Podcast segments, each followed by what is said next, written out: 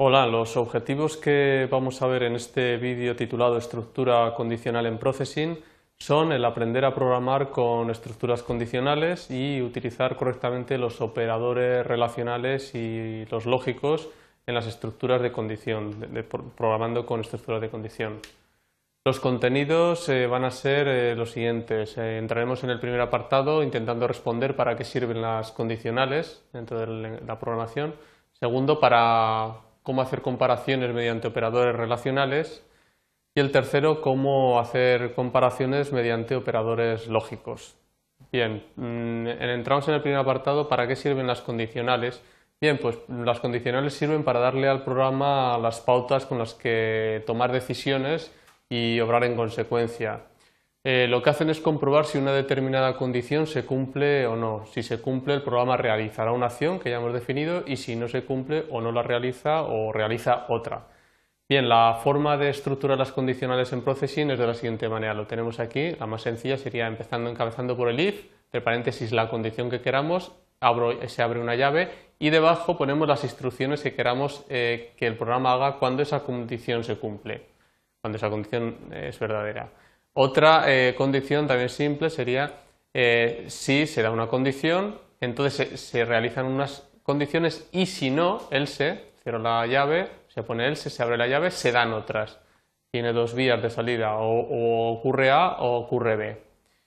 Bien, las condiciones en general están compuestas por comparaciones entre variables. En este caso, por ejemplo, tenemos un ejemplo entonces podemos decir que si A es mayor que B, por ejemplo, entonces hace una cosa, ¿eh? o si A es menor que B, o si A es igual a B, etc.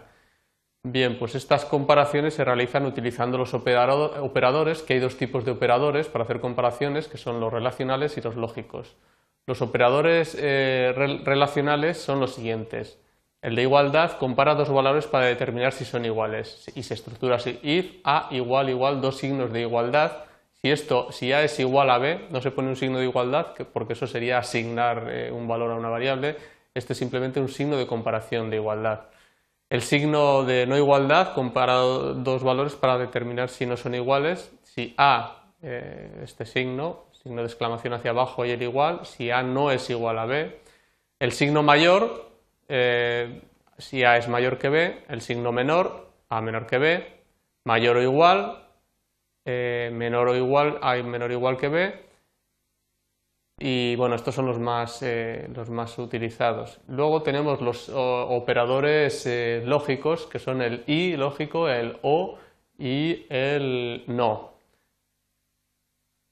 El i se expresa, se, escribe con estos dos signos y entonces pues si se dan las dos, si las dos condiciones son verdaderas, esto es verdadero y, y si cualquiera de las dos es falsa, siempre es falso. Con el signo O, que son con estas dos barras, siempre es verdadero siempre que alguna sea verdadera. Solamente es falso cuando las dos son falsas. Y en el signo no, lo que si una es falsa, si, una, si el falso es no, si, si la negativa es eh, no falsa, entonces es verdadero, y si la, y si la verdad es eh, no, entonces es falso. Es cuestión de lógica. Eh, ahora vamos a ver una serie de ejercicios para poder explicar Vamos a ver. Este primero vamos a ver lo que ocurre y vamos a explicar. En este ejercicio vamos a ver lo que pasa. Aquí hay condicionales. Eh, abro el, tamaño, el fondo verde, eh, el RGB, la línea va a ser de color negro y el ancho de la línea 2 píxeles. Abro una variable, eh, declaro una variable de tipo entero que vale 100 en un principio. Y aquí hablo una condicional. Si x es mayor o igual que 100, entonces se dibuja esta elipse. El valor white es el ancho, ancho del es 340, y aquí white también es 340, con lo cual tendrá un ancho de eso de 340 partido por 2.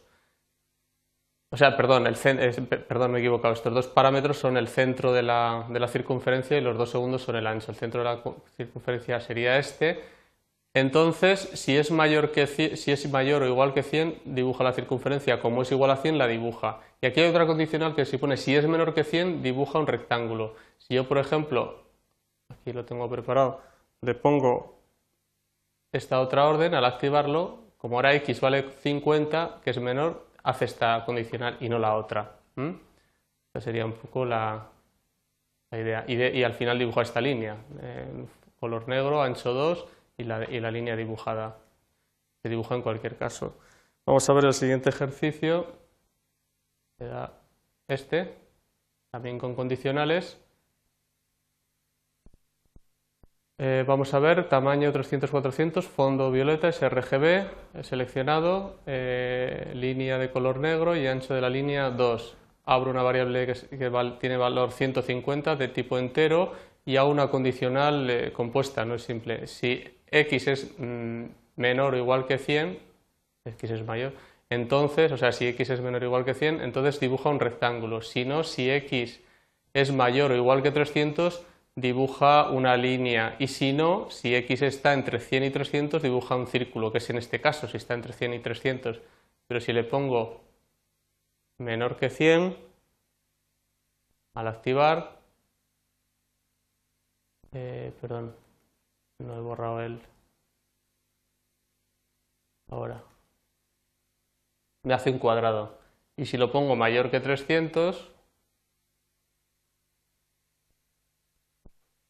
Entonces me hace una línea. Son las tres eh, salidas, o una cosa, o otra cosa, o otra cosa. Y esto se hace con el else ¿eh? y el else if. Primero, si se da esto, dibujo esto, else if me sirve para eh, darle la segunda condicional y la última, la, excepción última, else. Así podemos estructurar condicionales con muchas salidas, con el else if. Si se da esto, o si se da lo otro, o si se da lo de más allá, etcétera. Vamos a ver eh, otro ejemplo más.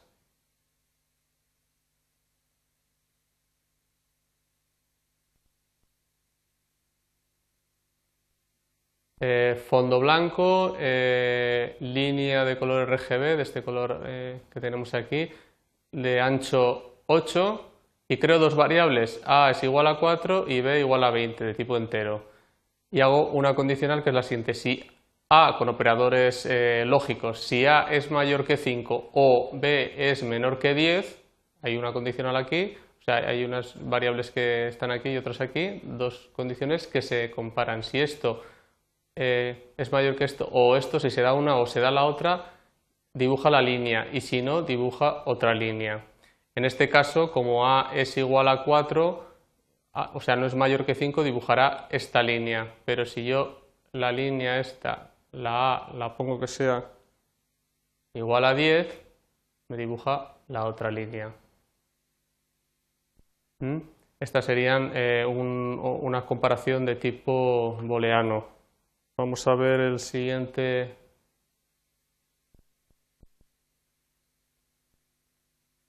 Este es el 16. Aquí, perdón. este Este es el siguiente, sí. Mm, eh, el tamaño 300-400, fondo blanco, línea de color violeta, eh, de ancho de la línea 2.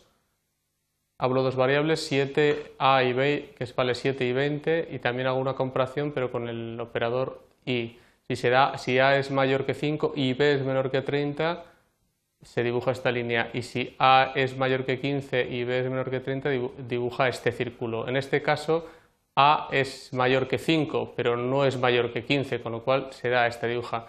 Pero podía ser que esto, que la midiera, por ejemplo, 20, entonces se da esta y se da esta, porque A es mayor que 5, pero A también es mayor que 15, con lo cual ahora se nos darían las dos. Dibuja la línea y dibuja la elipse.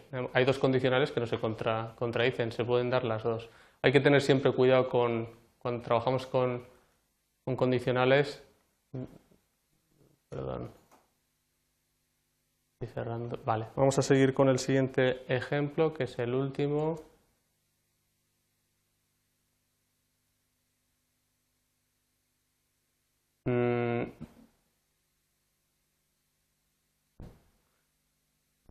Fondo negro, como vemos con el, parámetro cero, dibujo la línea de, este color, eh, ancho 6, sin relleno, y entonces le digo, creo una eh, variable b de tipo booleano, lo vemos aquí, que la hemos declarado con booleano, que vale que es true y entonces decimos si B es true, si eso es verdad, entonces dibuja la línea, en este caso es true.